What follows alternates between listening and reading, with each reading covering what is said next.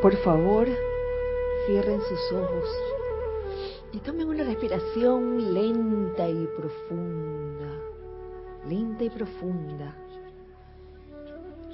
Y haz y permite que esa respiración te haga sentir relajado, fuera de toda tensión. Suelta tu cuerpo físico, comenzando por la cabeza, el cuello, los hombros, los brazos, el tronco, las piernas. Y siente esa vertida constante de luz que emana de la magna presencia yo soy, la magna y todopoderosa presencia.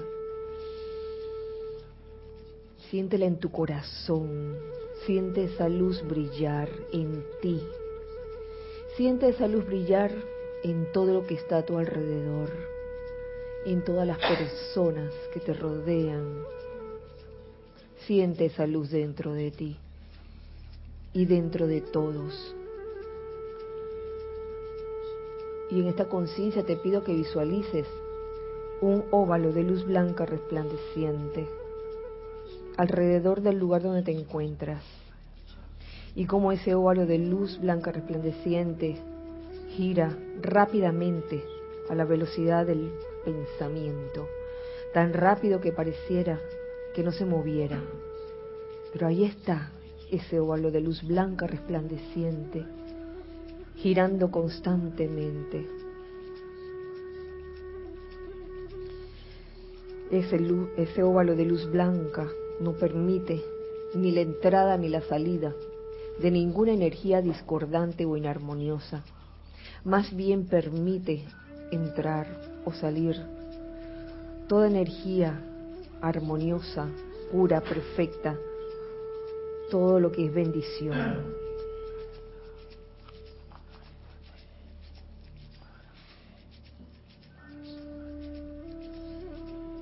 Y con el pleno poder y autoridad de la amada presencia de Dios yo soy, invocamos aquí y ahora al amado Elohim de la pureza. Y le decimos, amado Elohim de la pureza, te amamos, te bendecimos y te damos gracias por tu gran servicio a nosotros y a toda la humanidad. Séllanos, séllanos, séllanos a nosotros y a toda la humanidad en tu óvalo de pura luz blanca flameante, la cual desvía toda corriente de energía que disminuye la velocidad de la acción vibratoria de, de nuestros vehículos internos. Decretamos que la pureza dentro de cada electrón en nuestra aura sentimientos, mente, vehículos etérico y físico, ahora se expanda, se expanda, se expanda y que desaparezca inmediatamente todo aquello que constituya una limitación o sombra en nuestros mundos. Aceptamos este llamado como ya realizado en el más santo nombre de Dios. Yo soy. Tome una respiración profunda y al exhalar abran dulcemente sus ojos. Muy buenas noches, muy feliz día tengan todos ustedes. La presencia yo soy en mi corazón saluda, reconoce y bendice la presencia yo soy en los corazones de todos los presentes de este lado y del otro lado. Bienvenidos sean todos a este espacio nuestro, los hijos del uno. Gracias, hijos del uno, de este lado y del otro lado, por estar, por estar aquí, por ser, por existir, por compartir juntos este momento en este espacio. Gracias Giselle y Ramiro que están ahora mismo en cabina, chat y cámara por su servicio amoroso de hoy, miércoles 25 de octubre del año 2017. Em, les invito, hijos del uno, a participar con comentarios ya sea hijos del uno de este lado, que están presentes a través de los micrófonos, o hijos del uno que están del otro lado, participar a través del chat escrito por Skype, Serapis Bay Radio, eh, donde Giselle gentilmente los atenderá y hará las veces de ustedes. Así que ya sabes, Gis, si es un hombre, tienes que poner voz de hombre, si es mujer, voz de mujer, y si es un elemental también, y si es un ángel también.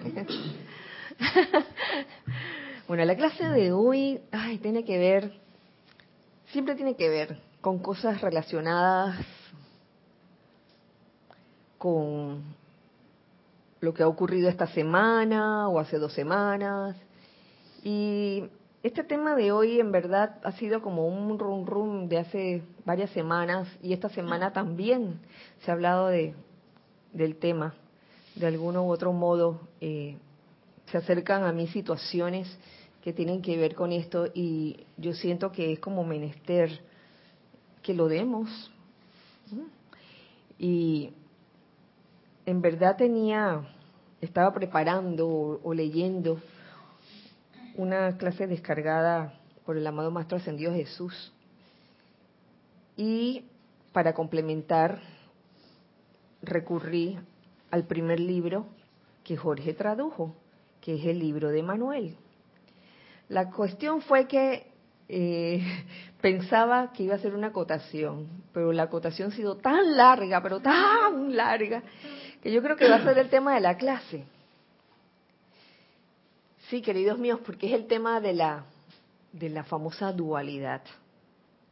En verdad el tema de, de que nos traía el amado Maestro Ascendido Jesús y con permiso tuyo, amado, amado Jesucristo ascendido, amado Maestro, eh, era sobre el tema de, de los sentimientos en el cuerpo emocional y de los pensamientos también en el cuerpo mental. Y yo se los voy a leer aquí brevemente. Eh, nos dice aquí el, el, amado Maestro Ascendido Jesús, y, y esta va a ser la acotación y lo otro quizás va a ser la clase está en el diario del Puente de la Libertad Jesús, en la página 105, en Ayuda Necesaria. Dice, amados corazones, nosotros venimos a ayudarlos a corregir lo que está mal en sus mundos y ayudarlos a crear fortaleza de carácter. Cada vez que experimentas un destello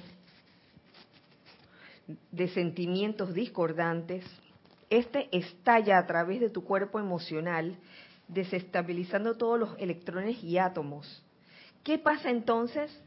Pues que después que estos pequeños electrones se recuperan de su estremecimiento, porque ese, es un estremecimiento, porque somos luz, en esencia somos luz, y como escuchaba en la clase del lunes, somos todos pureza, todos somos puros. Lo que pasa es que mmm, la luz está frente a nosotros muchas veces y nosotros insistimos en, taparnos los ojos diciendo que le tenemos miedo a la oscuridad. Y muchas veces la luz está allí y no la vemos. Entonces, ¿qué pasa entonces?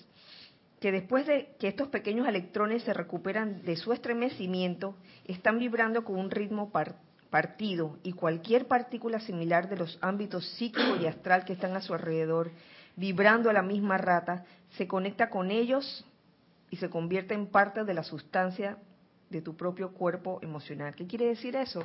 Que esos sentimientos discordantes se unen con los que están alrededor y se forma lo que llamamos de que la famosa efluvia. Igual pasa con el cuerpo mental. Eh, se te viene a la cabeza un, un pensamiento discordante e igual se une con pensamientos eh, de igual naturaleza, discordantes, y se forma el gran pensamiento discordante. Y a lo que iba, esto es nada más a manera de, introducción, a lo que iba es que muchos de estos sentimientos discordantes o pensamientos discordantes que he visto que ocurren a menudo, sucede, sucede cuando tú esperas algo de alguien y ese algo no llega. O cuando una persona un día te dice una cosa y a la semana siguiente se comporta de, una manera muy diferente. Entonces eso a veces saca de quicio. Dice, ¡ah! La semana pasada estaba tan amoroso o tan amorosa y mira esta semana cómo está. Está todo irritado. ¿Qué, qué es lo que le pasa? Y mira, está ahí criticando. Y quizás por falta de comprensión, entonces la tendencia es a ver a ese hermano o a ese prójimo eh, enviándole pensamientos y sentimientos discordantes también. Y entonces no para la cadena. Uy, comienza esa cadena, ¿no? Cha, cha, cha. Y hasta tanto no, no entendamos cómo, cómo es la cosa aquí en el, en el plano terrenal, vamos a seguir quizás eh, con esa mentalidad eh, o esa conciencia humana, criticando a los que critican, por ejemplo, o criticando a los que cambian de estado de ánimo de un día para otro. Y que, ay, ayer estaba tan bien conmigo y hoy ni me habló ni me miró. ¿Por qué pasa eso? Y, y, también se trata un poco de creer, de, de romper ese hábito, de pensar que, que, por que porque se está en un sendero espiritual, porque esa es la otra, que la gente que está, o las personas o estudiantes que están en un sendero espiritual, tienen que ser perfectos, ya, no pueden tener ninguna manchita, ninguna imperfección, no puede cometer errores, no pueden meter la pata, no, no, no, porque eso, como, como están en el sendero espiritual, por favor, eso también es una falta de comprensión a lo que es la naturaleza humana, a la conciencia separada de Dios, la conciencia separada del yo soy. Y, y vamos, vamos en camino a la conciencia una, claro que sí, pero todavía estamos en el camino, en el proceso. Así que es una cuestión de, tenernos mutuamente comprensión, tenernos mutuamente paciencia y tolerancia, ya que hablábamos de tolerancia en días pasados, de entrar a la octava de, de tolerancia y que cuando bajabas de octava, de la tolerancia para abajo, ¿a qué octava bajabas? A la octava de la crítica, condenación y juicio. Crítica, condenación y juicio. Y es muy fácil caer en eso cuando se piensa que la gente a tu alrededor es, es mala, o la gente a tu alrededor es, es media diablica y que se hacen los buenecitos. Y eso no es más que un reflejo también porque cada persona, cada aquí, aquí encarnado, tiene esa dualidad, en mayor o en menor grado. Así que yo les pido a los hijos del uno, queridos hijos del uno que están del otro lado y que no nos conocen o, que tal vez tienen unos muy poco tiempo de conocernos de salida, y lo digo por experiencia vivida de hace 28 años de estar aquí en el grupo Serapis Bay hay la tendencia como a idealizar a la gente, como de ponerla en pedestal. Y cuando descubres que no es así, ya piensas que, ah, es de lo peorcito. Quizás es un poco más grave el hecho de, de que te guste estar en un pedestal, eso es otra cosa. Una cosa es que te ponga en un pedestal y otra cosa es que te guste estar en el, en el pedestal y esté, ah, mira, porque las siete sustancias no hay que consumirlas. Y entonces se hacen ideas de uno de que esta no ingiere ni azúcar, ni sal. Y yo creo que allá en la cocina hay azúcar y hay sal. Hasta donde yo sé, y sí lo ingerimos. Quizás en menos cantidades que antes, unos más, otros menos, pero yo creo que el sendero espiritual y la evolución de cada quien es individual. Y eso se respeta, ¿saben? Y si se ubica uno en la octava de crítica y condenación por haber quizás estado en un tiempo del lado oscuro y de repente te ubicaste en el otro lado y, comienzas a mirar a los demás como si fueran de que ah, aquí yo soy la yo soy la evolucionada y los demás no. Estás entrando en ese momento en la octava de crítica condenación y juicio porque es muy fácil es muy fácil eh, que de sacristán pasaste a cura y se te olvidó que fuiste sacristán algo así, no me acuerdo cómo era el dicho. Por ahí va. Es muy fácil que quizás anteriormente estuviste de un, de un lado, quizás con todas las cosas del mundo externo, y de repente estás del otro lado, quizás este, habiendo aprendido a, a controlar muchas cosas, hábitos. Y, y, es muy fácil entonces ver a los demás que todavía no han logrado ese control verlos como de que, ay, esta gente, ¿cuándo van a aprender esta gente? Entonces comienza la calificación de la energía y olvídate que ahí no estás en ninguna octava de tolerancia, ni, ni de allí para arriba, mucho menos. Ahí nos ubicamos claramente en la debajo de la tolerancia, en la octava de, de crítica, condenación y juicio. Y por eso es que quiero traerles esta acotación larga, larga, que se encuentra aquí en el libro de Manuel, primer libro que, eh, que Jorge tradujo. El capítulo se llama Dualidad. Y comienza diciendo, ustedes son como niños que estando en un cuarto iluminado, cierran los ojos y dicen que le tienen miedo a la oscuridad, que era lo que Ah, ya ves, ya ves de dónde viene. Sí, muchas veces nos comportamos como niños. No apreciamos toda la belleza que hay a nuestro alrededor. Como bien me, se, me viene a la mente la, la frase que, que, Mario dice, la vida es bella, la vida es bella, señores, y tú la haces más bella. Entonces, si decimos un momento dado la vida es bella, porque a veces no me siento así. ¿Por qué? Porque a veces somos como niños que estando en un cuarto iluminado, cerramos los ojos y decimos que le tenemos miedo a la oscuridad. Tan sencillo como eso. Y esto, las palabras aquí que plasmadas en este libro parecen poéticas, parecen tan sublimes, pero lo que cantan son una gran verdad. ¿Y quién me lo dice? Me lo dice el corazón. Esto también debería ser motivo para que cada uno de ustedes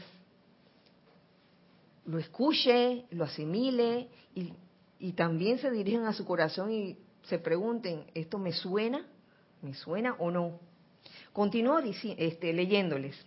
Dice, toda oscuridad no es más que una perturbación de la luz. Eso es la oscuridad, una perturbación de la luz. La luz está allí. Entonces muchas veces esa luz es quizás eh, perturbada por diferentes cosas. Es como la lente de una cámara que en un momento dado, hasta los ojos de uno, eh, a veces yo, a mí me ha pasado que siento como una especie de neblina durante el día. Y durante, durante la noche la neblina, la neblina se pone más densa. sí, a veces me pasa y siento como si tuviera una molestia. No, no, no es sueño. De veras que no es sueño. Es como una, como, si tuviera una telita. Y en las mañanas también, a veces amanezco así, me tengo que poner unas gotitas. ¿Qué decías? Sí. Entonces, mm, esas son cosas que a veces no me hacen ver. Hoy que estaba cruzando la terracita que me lleva de mi apartamento al apartamento de mi mamá, Pascualita estaba ahí, Pascualita es la señora que cuida a mi mamá, y yo no la vi. Estaba sentada allí, yo cluc, cluc, cluc, cluc, cluc. Y entré paz, y de repente hubo una voz afuera, sí, que porque tal cosa. Y yo dije, y a veces nos pasa que las cosas están enfrente de nuestros ojos y no lo vemos. Tenemos un tesoro enfrente nuestro. Tenemos la luz, tenemos la vida misma y no lo apreciamos. Sí, Lorna. Sí, quería que me llama la atención lo que dice Manuel. Él no dice que estamos ciegos a la luz. O sea que la percepción de esa luz es posible, sino que tenemos los ojos cerrados. A mí eso me parece bien interesante. Porque no es que ah, tú tienes que llegar a un estado especial para entonces tener ojos para que tú puedas ver, sino que ya los tenemos, pero escogemos cerrarlos. Entonces ahí yo me pregunto, ¿por qué, ¿por qué escogemos cerrar nuestros ojos? Y por supuesto, cuando uno tiene los ojos cerrados, uno piensa que los tiene abiertos. Mm. es como una, o sea, uno no se da cuenta que uno está en la oscuridad. Así es. Y esto es como así para tomarse no solo literalmente, sino jeroglíficamente, los ojos del alma. A veces los tenemos cerrados, tenemos cerrado el corazón, el corazón donde arde esa llama en nosotros, en cada uno de nosotros, en todo ser humano arde esa llama. Y tenemos cerrados los ojos, los ojos del corazón. Sí, gracias, Kira. Continuando con lo que dice Lorna, al elegir cerrar los ojos, no eliges ver la luz, pero Emanuel lo que te está diciendo es que todo es luz. En realidad no está dándole espacio a la oscuridad, que ese es lo que uno cree que existe porque uno dice que está en el mundo de las sombras, de las fuerzas siniestras, y ahí dice, no, todo es luz, solo que tú cerraste los ojos. O sea, eso para mí es muy significativo. Exactamente, la luz está ahí, es uno el que cierra los ojos físicos y los ojos del alma también, sobre todo los del alma, los ojos del corazón. No queremos ver las cosas, que preferimos calificar lo que vemos como sombras a veces, como seres humanos, preferimos calificar.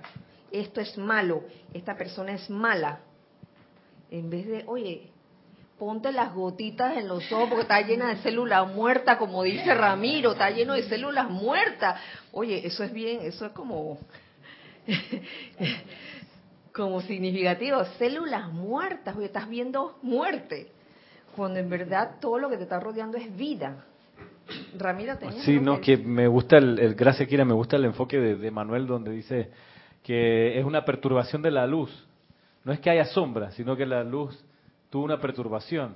Entonces quizás también no es que haya carestía, una perturbación en la opulencia, o no es que haya fealdad, una perturbación en la belleza pero la fealdad no existe. Así es. me, acuerdo de eso, de que no existe la, exacto, es una belleza rara, no una persona fea, una persona con una belleza rara. Así es. Así es. Mira, y, en el ejemplo de la belleza, eh, que belleza y fealdad, bello, feo, bonita, fea, bonito, eh, guapo, espantoso. perturbación, es una perturbación de la luz, de la belleza.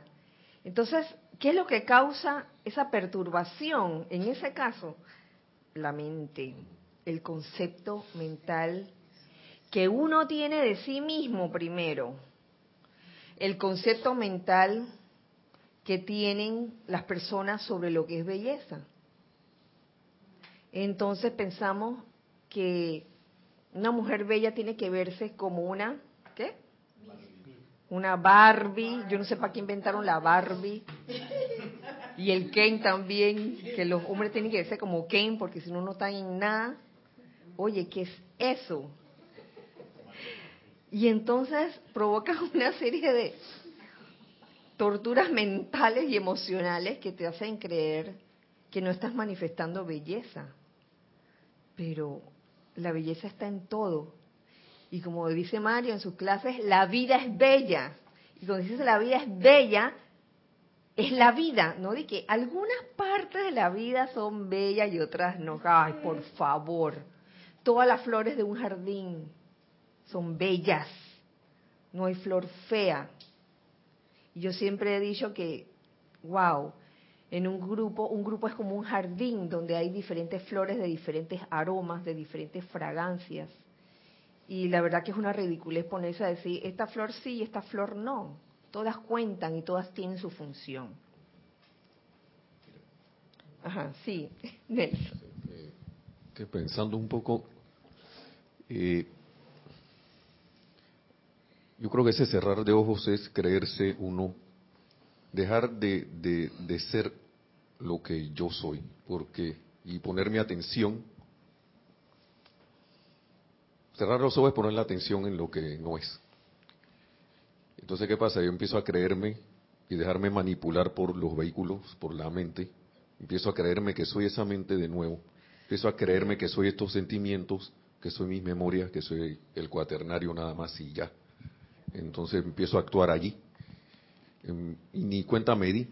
Entonces viene la dual, el, habla de Manuel de la dualidad. Ah, me acuerdo recuerdo que no soy eso, entonces durante un tiempo empiezo a darle, a, dar, a tomar el dominio de esos vehículos de nuevo, pero por los hábitos nuevamente regreso y voy y vengo. Importante entonces como que uno esté como constantemente autoobservándose, porque si uno no se autoobserva y se ve a uno como un actor, como el, el actor, esos vehículos como unos actores que uno puede decirle, ven acá, tu papel no es ese, sino que va a ser ahora este. Entonces, si no tengo eso constante, o, hacer, o llego a hacerlo constante, creo que voy a seguir ahí en el samsara, ¿no? Hasta que, bueno, llega un momento que ya la cosa se ponga tan color de hormiga que. Y ya caiga en la cuenta, ¿no? Sí. Por la experiencia, ojalá que no sea por el sufrimiento, pero... ojalá que sea por la gracia. Por la gracia que sea. Sí, Nelson. Estamos, esa dualidad es un constante cerrar los ojos, abrir los ojos, cerrar los ojos, abrir los ojos. Luz, ay, todo es bello. Cierra los ojos, ah, qué miedo. Y fíjate, ahora que mencionaba de, cerrar los ojos, se, me vino a la mente eh, algo, algo de la vida diaria. Y es que cuando cerramos los ojos físicamente, muchas veces, y lo más seguro que sea así, nos hacemos conjeturas de las cosas. Nos hacemos conjeturas de las cosas. Digamos, cierro los ojos, digamos que no he visto quién me ha traído este vaso. Oh, este vaso debe ser un vaso de bebida de fresa. Tengo los ojos cerrados. Yo podría decir eso, porque no, no, no, no le estoy, no sé de qué, a menos que lo pruebe y nos hacemos conjeturas. Tengo los ojos cerrados y de repente alguien entra por la puerta y yo dije, debe ser, debe ser Mario. ¿Ah? debe ser Mario, porque estoy oyendo como como un ladrido de perro y resultó que era Isa que venía con, con Vela y yo pensaba que era Mario que venía con Amel por tener los ojos cerrados. Nos hacemos conjeturas de las cosas. Y así vivimos la vida muchas veces. ¿Cómo? Ay, sí. hoy, quien quita? uno de estos días que entre Gis con Tori. Y por, el asunto de que no sucede tan a menudo, yo no pensé que podía ser tú con Tori. Y si era Gis con Tori. ¿Lo ves? Entonces nos hacemos conjeturas de las cosas y calificamos y no sabemos eh, si estamos eh, viendo la realidad o solo estamos haciendo conjeturas. Ustedes necesitan, eh, continúo leyéndoles, ustedes necesitan conocer la naturaleza de la oscuridad, la cual es finita. Algunos se estará preguntando por qué siempre prometo bondad ¿Y por qué nunca digo nada sobre la oscuridad? es simplemente porque desde mi perspectiva la oscuridad no existe. Ahí está. Y lo que viene a continuación, ah, oh. a todos los veo individualmente como seres de luz que trabajan en el laberinto de sus propias equivocaciones. Uh. a todos los veo individualmente como seres de luz que trabajan en el laberinto de sus propias equivocaciones. Y cuando dice esto Emanuel, yo me atrevo que ahí se incluye todo el mundo. Todos somos seres de luz, trabajando en el laberinto de nuestras propias equivocaciones. Quizás la dualidad consiste muchas veces en ponerse a, calificar las equivocaciones de otros. Y pensar que uno no las tiene. Porque es muy, es muy cómodo o fácil siempre estar viendo las equivocaciones en los que otro está trabajando sin ver las propias. Eso es calificar la energía realmente. Ajá, sí. En línea con eso, Kira, mira que a propósito de calificar lo que decías al principio de que uno pudiera endiosar o, poner en el pedestal a un, a un, estudiante de la luz y de repente desilusionarse porque lo ve en una equivocación, una metida de pata o una actitud que a uno, en el juicio que hizo previo, esa persona estudiante de la luz no debería hacer porque es estudiante de la luz. Pero recordaba la, la cuestión esta de, de que los discípulos del Mahacho Han, por ejemplo, al entrar en su aura y en sus iniciaciones, eh, reciben como prueba siete veces más que los discípulos de otros de otros chohanes porque bajo el Mahacho Han se dispensan siete, siete regalos y siete dones. Entonces, eh, es muy probable que ese que quiere ser discípulo del Espíritu Santo se tropiece y cometa más la pata, por lo menos siete veces más, digamos, si es que pudiéramos eh, extrapolar la, numeración. Pero, pero eso yo, a mí me, hace, me hace sentido para no juzgar ni criticar las equivocaciones que veo de otros estudiantes de la luz, porque bien puede ser que no está pudiendo él dar la talla con las iniciaciones bajo el maestro que quiere y, en vez de criticar eh, pudiera ser más bien amada presencia, ayúdalo a perseverar, ayúdale a, ver lo que tiene que aprender, que es una actitud distinta. Entonces, cuando uno cuando uno cambia de, de, maestro, yo creo que uno ha podido percibir que las iniciaciones son diferentes y uno se equivoca en otras cosas o se choca con otros con otros errores. Entonces, eso eso como elemento para uno ser compasivo cuando pasa eso frente, frente a los ojos. Sí, este, gracias Ramiro. Concuerdo contigo, pero hago una acotación al respecto. Y es que debemos estar como bien alertas de, de que al uno invocar o pedir porque a tu hermano o a tu prójimo ay, lo envuelvas en luz por las equivocaciones y no sé qué. Tengamos presente que eso nos puede ocurrir también a nosotros. O sea, no, no, no, pensar, no tener dentro de sí la actitud de, como yo soy bien perfecta, y yo ya yo no cometo esas equivocaciones mi hermano entonces yo voy a velar por él yo voy a orar por él. Está bien orar por su por el hermano pero no irse al extremo de pensar de que uno ya las tiene todas porque uno también puede caer en en algún momento en alguna de esas equivocaciones en las que en las que nos toca trabajar a todos no pero esencialmente el solo hecho de, de aprender a vernos como seres de luz. Yo creo que eso es vivir realmente el yo soy, vivir la presencia yo soy. Yo recuerdo que hace unos meses les conté que, iba por el parque Y que antes de siquiera eh, ocurrírseme la idea de, de pedirle a la presencia, de invocar la presencia, yo quiero ser, yo soy, uno va con una serie de pensamientos, ¿no? Por el parque. Y va caminando y va pasando al lado de personas o de grupos de personas. Y tú estás oyendo las conversaciones. Y por, por tener los ojos así cerrados, tapados, ante la belleza que está todo alrededor, los ojos del corazón, comienza uno a calificar las conversaciones ajenas. Que, ay, mira, está hablando de cosas tan superficiales.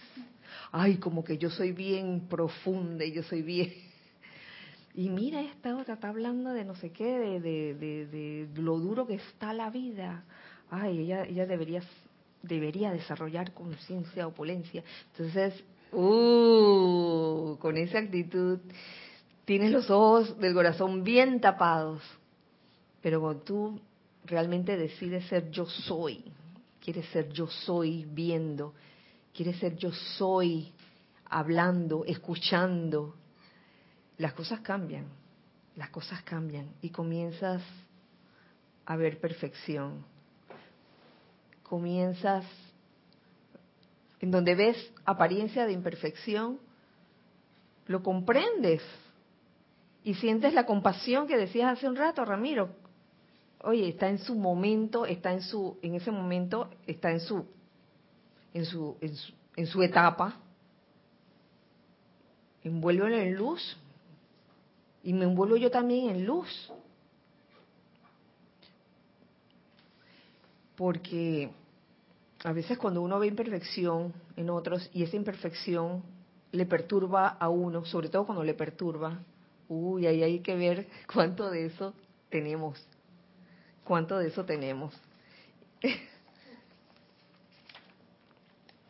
Más adelante, en la siguiente página, le sigo leyendo lo que nos dice en este capítulo, el libro de Manuel, en el capítulo Dualidad.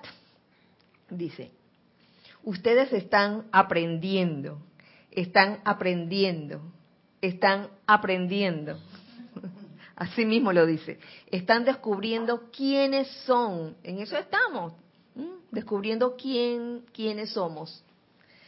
Están alterando las creencias que los trajeron al mundo material de ustedes. Vinimos aquí a aprender.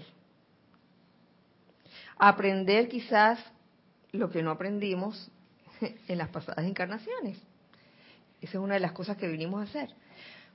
Por ejemplo, la creencia en la oscuridad, la creencia en el poder del destino, la creencia de que la ira tiene una fuerza que puede hacerle frente al amor. Son todas creencias, creencias. Y acuérdate, recordemos que en lo que creemos, eso pensamos, y en lo que pensamos y sentimos, eso lo traemos a la forma la creencia en la oscuridad, la creencia en el poder, en el poder del destino, eh, creer en las predicciones, las famosas predicciones, eh, la creencia de que la ira es mayor que el amor, y no es así. Entonces llega un momento en que si todavía nos empeñamos en tener los ojos tapados ante la luz que hay a nuestro alrededor, convertimos esas creencias en hábitos y convertimos esas creencias en nuestros apegos. Nos hacemos adictos a eso. Y no lo, no lo queremos admitir. Adictos a la oscuridad. Oye. Me refiero, por ejemplo, a aquellas situaciones eh, o aquellas actitudes en que, en que pasa cualquier cosa en la vida diaria y nos empeñamos a ver siempre la parte oscura del asunto. Nos empeñamos siempre por ver la parte eh, destructiva del asunto o pesimista del asunto. Oye, en vez de ver el bien de la situación, vamos a ver el bien de la situación. Entonces ya estamos conociendo cómo estamos funcionando Y si algo de eso nos está ocurriendo, yo creo que es hora de, de destaparnos los ojos, quitarnos las manos de los ojos y ver, ver, ver qué, la belleza que hay a tu alrededor, ver la luz que hay a tu alrededor. Y me da risa porque el que está adicto a estas cosas que yo le acabo de mencionar, oscuridad, poder del destino, ira, el que cree verdaderamente en eso y tiene los ojos cerrados, que no los quiere abrir, tú le hablas de que, oye, pero mira la luz, y te va a decir, ¿dónde está? ¿Dónde está? Oye, mira el amor que hay alrededor tuyo, te va a decir, ¿dónde está? No lo veo. No lo veo, no lo veo. Está con los ojos cerrados. Estás adicto a eso. Tiene que llegar un momento en que esa, esa alma, pues, se dé su despertada. Continúo. Todas estas cosas, todas estas cosas están aquí para que ustedes aprendan, pero que quede claro que ustedes mismos las trajeron. Óyeme, más claro no puede estar y más claro no puede estar esto acorde con la enseñanza de los maestros ascendidos. Hemos venido antes del velo, ¡tas! encarnados aquí, a resolver situaciones que quedaron pendientes, por un lado, y por el otro lado, a servir. Al creer en tales cosas, las crearon no las han creado a fin de ser derrotados, sino para aprender. Toda cosa que nos sucede no nos sucede para ser derrotados o convertirnos en, en un fracaso, sino para aprender. Cualquier cosa que nos suceda, por más crítica que sea, nos ha sucedido para eso, para aprender. Sin duda, pareciera pareciera que hay oscuridad en todos ustedes. Sin embargo, esta no es esta no es lo que ustedes creen que es. Esta es tan solo una sombra que los separa de la luz, puesta allí por la interferencia de sus falsas ilusiones. ¿Hasta dónde llega el ser humano que me pongo a pensar en, la actividad, en el arte de la cinematografía, como muchas de las obras cinematográficas eh, quizás conducen a exaltar el, miedo en las personas. Hay, hay ciertas obras. Y, y hay veces uno que uno por curiosidad quiere verlas, ¿no? ¿qué es esto? Yo confieso, no soy santa, yo en mis años mozos me gustaba ver esa película. Ahora de vez en cuando es que le miro un poquito para ver qué es lo que está pasando y en cuanto veo que la cosa se pone top, la cambio. Y les confieso que el exorcista, yo no le he podido ver, dije, la parte donde la chica vira el cuello así, este, 360 grados, yo no la he podido ver. No la he podido ver, siempre cierro los ojos.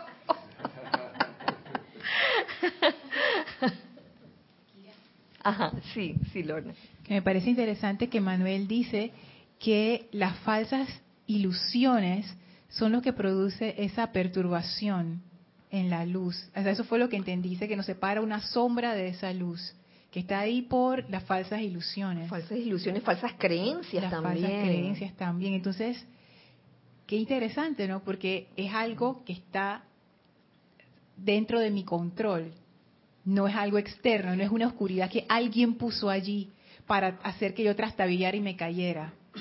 Es, yo mismo, ajá, es simplemente que tengo un error de percepción. Y que si yo corrijo el error, ya listo, no hay sombra porque eso es lo que genera la interferencia, mis propias falsas ilusiones. así es.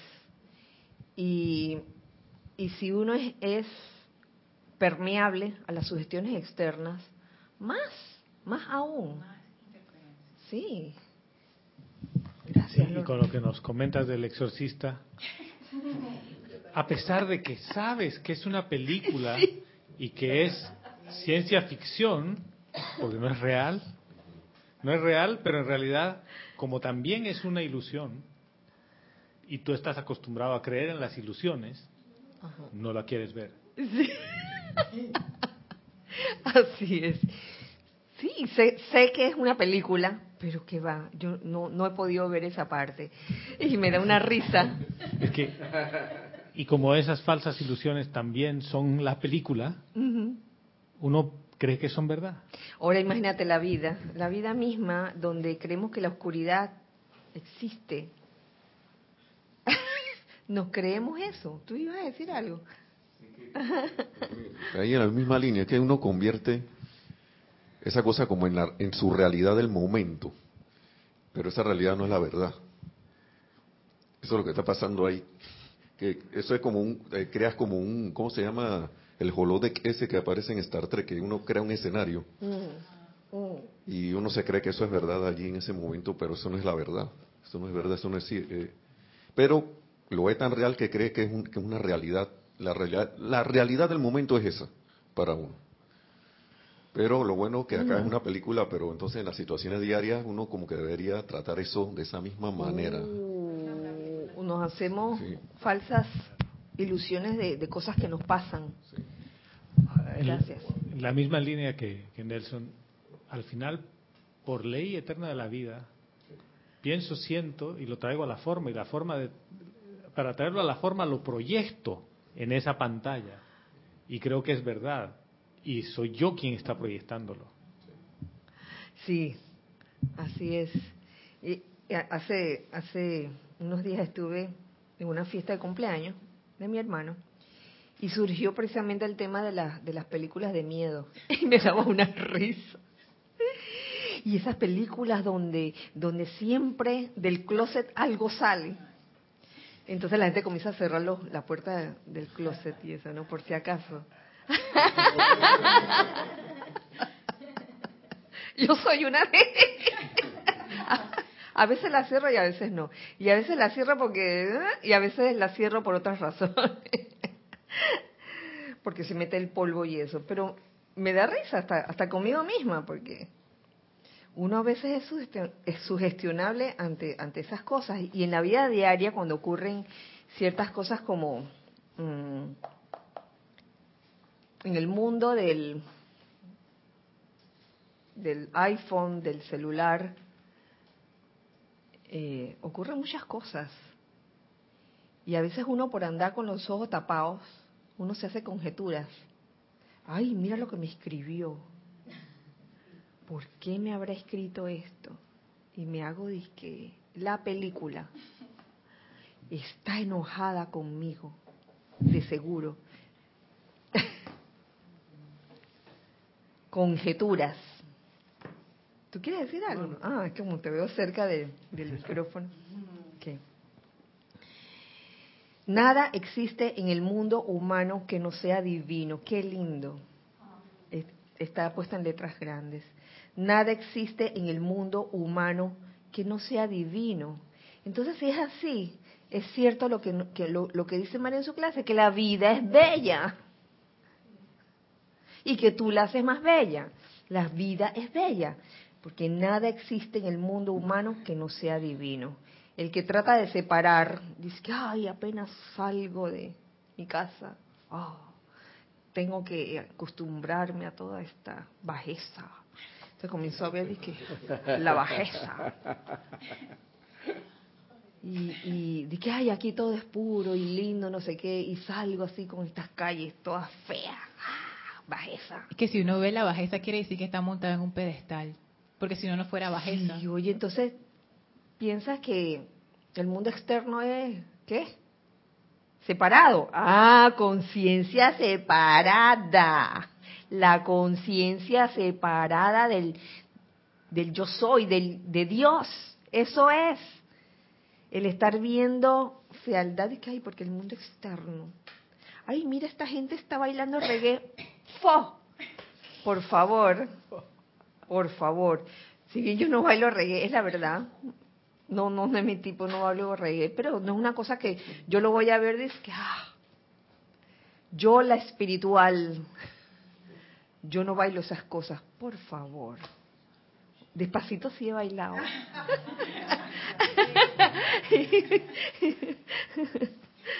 y otras cosas también. A mí me gustaba mucho la salsa, el merengue, todavía me gusta. El rock, sobre todo.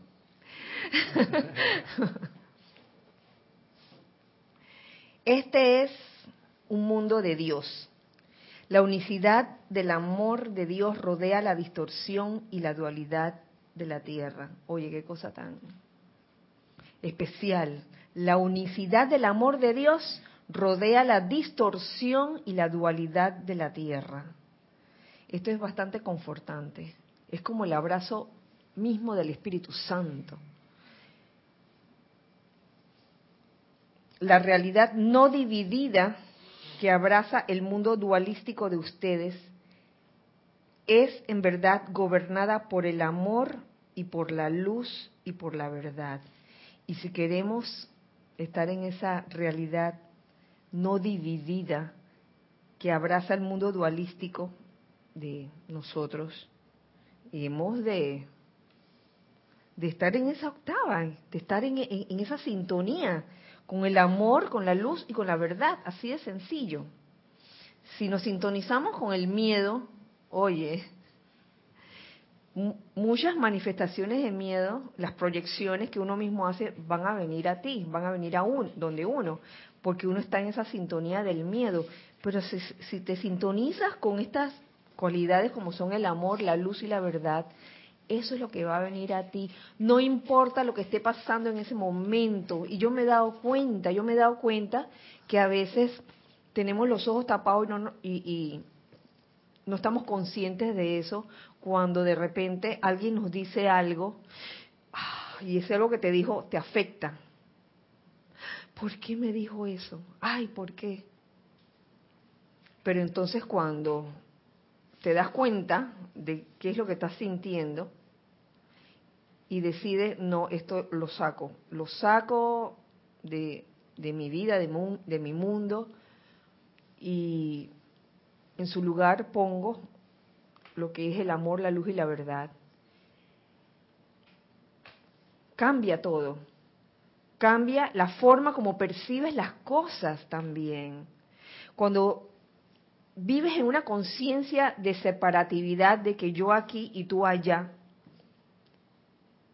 eh, y no, no, no me veo como unidad con todos, suelo ver, me la paso viendo imperfecciones, pero cuando en verdad decido abrir los ojos y ver la luz que hay alrededor mío, oh, esa es la mejor decisión que podemos tomar realmente, es la mejor decisión, pero cada uno lo debe experimentar por su cuenta.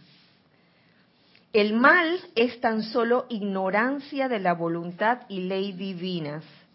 Nadie podría resistirse a la voluntad de Dios si estuviera consciente de que la misma consiste en su propio júbilo, gozo y felicidad eterna. Me recuerda cuando le estábamos hablando, creo que el domingo, el domingo pasado en la mañana durante el desayuno aquí en la cocina, hablamos de del poder creativo, que es ese poder divino que todos tenemos. Y creo que lo hablaba contigo, la línea sutil entre, entre ese poder creativo del yo soy divino y las creaciones humanas. ¿Cuál era esa línea sutil? La voluntad de Dios. La voluntad de Dios. Gracias. Gracias porque, mira, aquí lo dice, lo dice Manuel, y no porque esté escrito en un libro, sino porque es así. El mal es tan solo ignorancia de la voluntad y ley divina. El no conocer la voluntad de Dios. Cuando no conoces la voluntad de Dios, comienzan esas creaciones, ese, ese poder creativo hacerse cómplice de las creaciones humanas imperfectas, llamadas imperfectas, y en ese momento eh, no estamos en el, en el yo soy, sino en el yo no soy. aunque pueda parecer, continúo leyendo, aunque pueda parecer que las energías negativas no fluyen con las leyes naturales de Dios, aquellas están sin duda presentes en el mundo material de ustedes realizando el trabajo de Dios. Uy, esto parece como una contradicción, pero es así que pareciera que las energías negativas, yo pondría energías inarmoniosas, discordantes, destructivas, pareciera que esas energías no fluyen con las leyes naturales de Dios, esas precisamente están presentes en el mundo material de ustedes realizando el trabajo de Dios. ¿Cuál será ese trabajo de Dios? Desarrollar compasión, desarrollar tolerancia, desarrollar paciencia, desarrollar amor por mi hermano y por mi prójimo, no importa lo que esté haciendo o lo que deje de hacer sin juzgarlo y ni criticarlo, sin estar pensando que por qué esta persona habla tan, tan lindo y que al día siguiente lo ves desporticando. Tal vez esa figura está puesta allí para que uno aprenda a desarrollar amor divino, para que uno aprenda a desarrollar todas esas cosas que les dije anteriormente, tolerancia, paciencia, compasión, misericordia. Sin ellas, no tendrían ustedes que elegir entre la oscuridad y la luz y por ende se le restaría mucho a su proceso de crecimiento. Se necesitan ambas para ese proceso de crecimiento en que todos estamos. Así que como podrán ver, dichas energías negativas son ingredientes necesarios. Tales energías no son amas, que quede claro, eso sí. Tales energías negativas, discordantes, destructivas, no son las amas, son simples servidoras de la voluntad de Dios, si bien puedan ser las últimas en admitirlo. Yo me voy a, yo me voy a adelantar aquí unas páginas para que vean lo que nos dice Manuel con, con respecto a esto.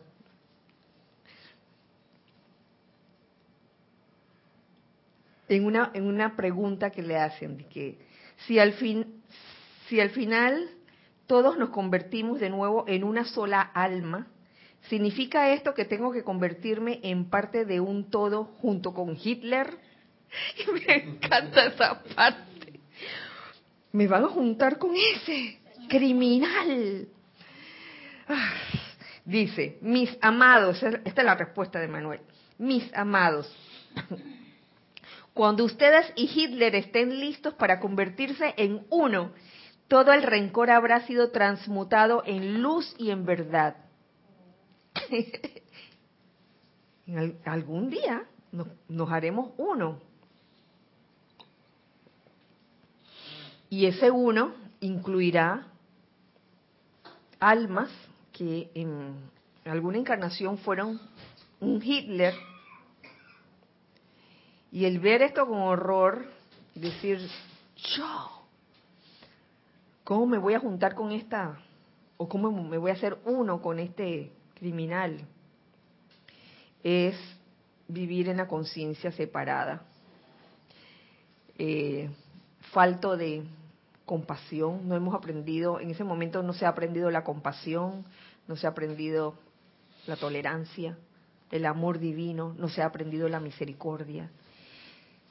Si con, me pongo a pensar, si con, y no quiero decir estas palabras, estas palabras muy fuertes, si con tonterías en la vida diaria, uno a veces piensa, yo encarnar con esta persona nuevamente, ni loca. Aquí nos dan el ejemplo de Hitler. Oye, un día te vas a hacer uno con Hitler que estás hablando. Y a veces en la vida diaria es que esta persona, mira, aléjenmela. Oye, si en verdad crees en, en la unidad y de que todos seremos uno en algún momento, todos nos haremos uno, aunque te caiga súper mal, aunque no lo soportes, aunque digas, chuma, chuma, chuma.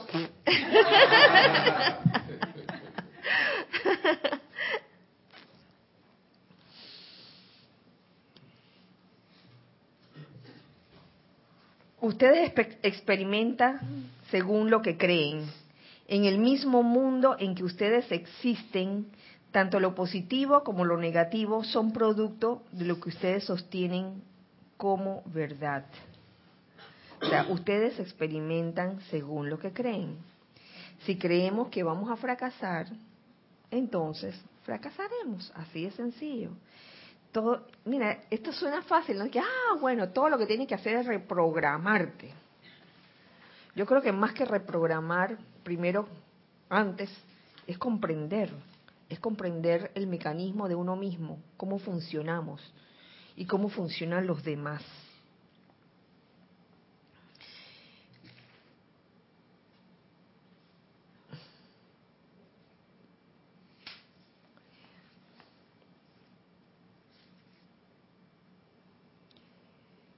Eh, sigo adelante con una pregunta, un comentario que le hacen, que dice así, me resulta difícil aceptar el sufrimiento en los niveles inferiores de la cadena de alimentos. Eh, por ejemplo, que los animales se maten unos a otros para comerse. Entonces aquí Emanuel nos, nos responde, es que, es que allí está la lucha por aquellos que son apresados al pensar tanto en su destino. Sin embargo, en la conciencia de esos animales más pequeños no hay pasado ni futuro, no hay debo ni no debo. Allí solo hay lo que es. Esta liberación de juicio permite la aceptación total de las circunstancias. No importa lo que esté pasando. No nos corresponde criticar, condenar ni juzgar. Nos corresponde, ¿qué nos corresponde? Amar amar, porque dice, de, aquí, aquí le, le dicen, pero es que si un pajarito se cae de su nido, ¿qué puede ayudarlo? Respuesta, el amor. Y si un gato mata al pajarito, ¿qué puede ayudarlo? Respuesta, el amor. No solo por el pájaro, sino también por el gato que se come el pájaro. No vas a odiar al gato porque se comió el pájaro. Entonces, ¿Qué puede ayudarlo? El amor es lo que en verdad puede ayudar en, estas situaciones. Y lo que viene a continuación, me gusta, dice, cuando en lo que se denomina depredación puedan ustedes ver crueldad, cólera, ausencia de sentimientos, estarán meramente viendo un reflejo ¡Ah! ¡Show! Oye, pero si la crueldad está aquí, mira cómo el león se comió el, al ciervo. Y, y sí, el, tipo que partió el pato en la película. ¡Qué cruel! Hombre cuando en los movimientos de dos conciencias que se unen para completar un acuerdo mutuo detrás de lo que parece evidente, puedan ustedes ver el amor, el equilibrio, la razón, el propósito, no volverán a sentir el peso de esa ilusión que los hace retroceder. Comprensión, tolerancia, pero verdadera tolerancia, no tolerancia eh, superficial. ¿A qué le llamo tolerancia superficial? Eh, al aguante, dice. Al aguantarse la cosa, tú Que me lo aguanto y no, no tolero en realidad. Pero me lo aguanto callado. Me lo aguanto callado, pero por dentro estoy hecho un mar de críticas, condenación y juicio por el hombre que mató al pato, pues. Yo les aseguro que en la conciencia de ese hombre no había odio por el pato. No había odio por el pato. Oye, hay que comer pras. Vamos a comer. Hambre, hambre. Yo creo que lo iba a vender. Son cosas que ocurren en la vida diaria, en la vida cotidiana, que a veces uno, quizás por no estar acostumbrado a verlo, o, o- o por no comprenderlo, cerramos los ojos en ese momento. No quiero ver, no quiero ver, no quiero ver. Y yo cerré los ojos en ese momento.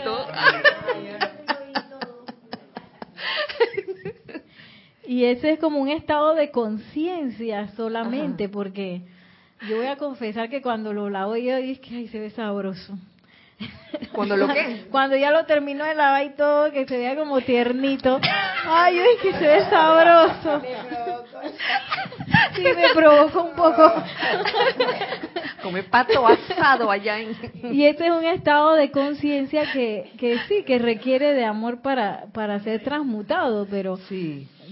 como, como Sí. dice Emanuel, y no odio. No, el odio lo que cuarta, me imagino, es la, la evolución de eso. Y fíjate, Nere, no se trata de reprimir, de que ahora me voy a aguantar y voy a, voy a tolerar, voy a tolerar, y por dentro estoy dice que, oh, pensando cosas de, de las personas que hacen eso. Sí, Gonzalo. Sí, el magre de pato. No. Me agregué de paso. El magre de canal. Sabes que estaba pensando que definitivamente es todo un tema de nivel de conciencia, porque el gran cambio de dejar de ser eh, carnívoro es volverse vegetariano, porque no veo a los elementales que están en los vegetales. Porque si podría ver a los elementales que están ahí, también diría, ya no me quiero comer a los elementalitos tampoco. Entonces, ¿qué ocurre? El maestro ascendido Serapis Bey dice, ¿para qué te entrenan en Luxor? Para que de la llama de tu corazón saques la vestimenta y alimento de todas tus vestiduras. O sea que quiere decir que el nivel de maestría es a ni siquiera comerte a los vegetales. Uy. Entonces, es todo un, un nivel de conciencia. Otra vez, si abres los ojos y ves los elementalitos que te estás comiendo, vas a decir, ya no me quiero comer elementales tampoco de esos, de los vegetales. Ay, el ele- los elementalitos de la lechuga. de que, ay, los lechuguitos. Ay. El brócoli, el brócoli, el elemental del brócoli que está, está todo lindo, así todo verde, con sus cositas. Ay, sí. Ya no quiero comer vegetales. Ya no voy a comer vegetales. A comer tierra, dice Rami.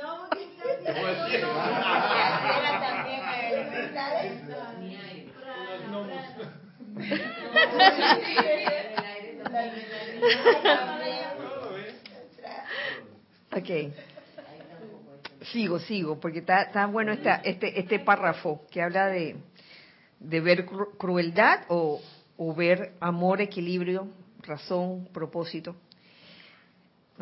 A medida que acepten aquellas circunstancias envueltas en la existencia humana, no ciega o descuidadamente, sino con una conciencia que se profundiza cada vez más, se encontrarán ustedes reflejando su propia luz cada vez más. A medida que acepten aquellas circunstancias envueltas en la existencia humana, no ciega o descuidadamente, sino conscientemente. ¿Por qué pasa esto? Porque me, me, me remueve algo allá adentro lo que está pasando. Llegará el día en que independientemente de lo que ocurra en la comunidad humana, lo verán como un chorro de luz. Entonces ustedes serán libres. Tan.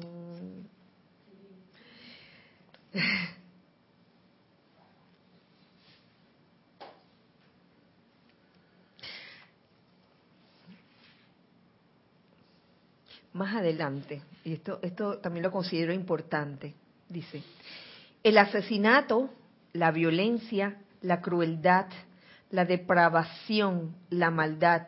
Claro que todo esto existe, así como existe un jardín de la infancia antes del primer grado de primaria. ¿Mm? Un pre, oye, está clarito, clarito. Parte del aprendizaje. La violencia resulta dolorosa para ustedes que observan desde un nivel más allá.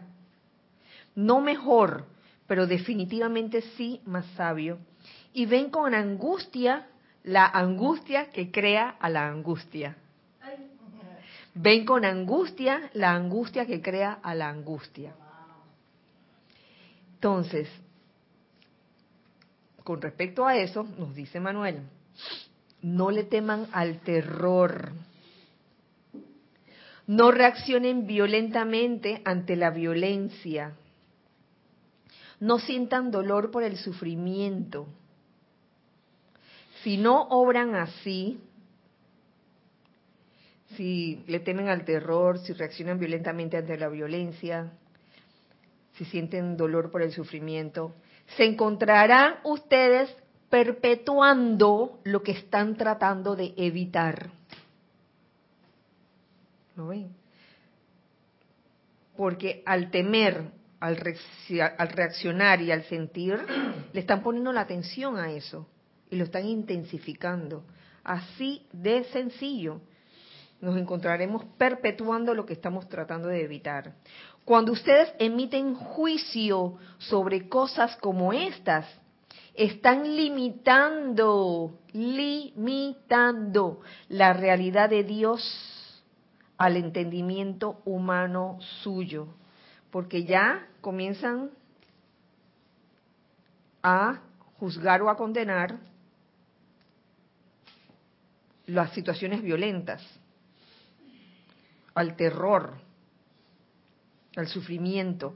Entonces, al estar calificando, y aquí lo pone Emanuel como emitir juicio sobre estas cosas, estamos limitando la realidad de Dios al entendimiento humano suyo. Que un león mató a un ciervo, oye, lo he visto en Animal Planet. Y yo confieso que yo todavía no lo puedo ver. todavía no lo puedo ver. El pato, el pato ese yo no le he podido ver esa parte de la, película, pero bien que me gusta el pato, oye. Oye, entonces,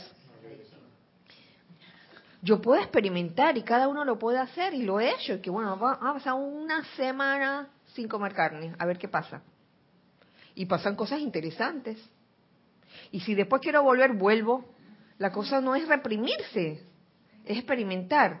Por cierto, una amiga mía, chinita, que me la encontré, que no veía hace, ¿hace cuánto tiempo? Hace como 30 años que no la veía. Oye, y créeme que yo no, yo no era niña a esa edad, yo era más grande cuando la veía. Me la encontré y estábamos conversando de lo más bien y me dice, oye, tú sabes, eh, esta amiga come carne regularmente y me dice, tú sabes que yo me había aumentado de peso y se me ocurrió experimentar eh, comiendo nada más pasta y vegetales por 10 días y no comiendo carne. Oye, adelgazó 10 libras. Yo dije, oh, cada quien con lo suyo. Yo dije, ahí voy a experimentar a ver qué pasa. Y pasan, pasan, pasan cosas, la, la, piel se le pone a uno diferente, la, la pancita se baja un poco, pasan una serie de cosas. Pero eso es decisión de cada quien y se respeta. Y el que lo hace o el que no lo hace no, no debe ser objeto de crítica de uno o de condenación de uno. Em, Hombre, es que quiero, quiero terminar ese capítulo. Muchos en el mundo humano de ustedes se deleitarían con el castigo de que sería reo un asesino al entrar en la otra vida a fin de pagar por su violencia. Muchos, muchos tal vez con esa mentalidad de que crucifíquenlo, castíguenlo, porque mira, cometió un montón de asesinatos. Sin embargo, ustedes no pueden juzgar eso Solo pueden bendecir, orar, abrirse y confiar. La totalidad del mundo de ustedes es una tela tejida y sólida donde nada pasa desconectado de todo lo demás. No podemos, si está ocurriendo algo en, otro continente, no podemos decir, ay, esto no es conmigo, porque todos estamos conectados todos estamos conectados. Hasta las zonas en guerra sirven un propósito. Estas enseñan que tales heridas abiertas necesitan ser curadas. Curadas, no condenadas. Fíjense, lo dice claro. El, momento en que ustedes comienzan a hablar partiendo del amor y no del miedo, asumen el manto del, liderazgo. Esto también lo subrayé. Lo considero tan importante. El momento en que ustedes comienzan a hablar partiendo del amor y no del miedo, asumen el manto del liderazgo. A mí me recuerda esto a Nelson Mandela. Yo creo que el mensaje de él y el liderazgo de él fue un liderazgo de amor, donde se demostró que a pesar de todo lo sucedido en el pasado, él perdonaba y no era de que ahora vamos a vengarnos de lo que nos hicieron mal, no, sino al contrario. Y por último, dice, la responsabilidad suya, de cada uno de nosotros, consiste en oír a su propio corazón. Fíjate tú, esto, cuando Jorge lo, lo tradujo hace bastante tiempo, en 93, 1993. Desde ese entonces se hablaba de escuchar el corazón. Pero yo estoy segura que en el tiempo en que salió esto y, en el tiempo que lo leíamos, tal vez lo, lo, lo percibíamos o lo entendíamos con otro, con otro estado de conciencia. La responsabilidad suya consiste en oír a su propio corazón. Esta es un aula para aprender cómo amar lo que aparenta ser absolutamente inamable. Punto. Y si no quiere aprender esa materia de aprender a amar lo que aparenta ser inamable, entonces, ¿qué estamos haciendo aquí? ¿Qué estamos haciendo en el plano de la forma?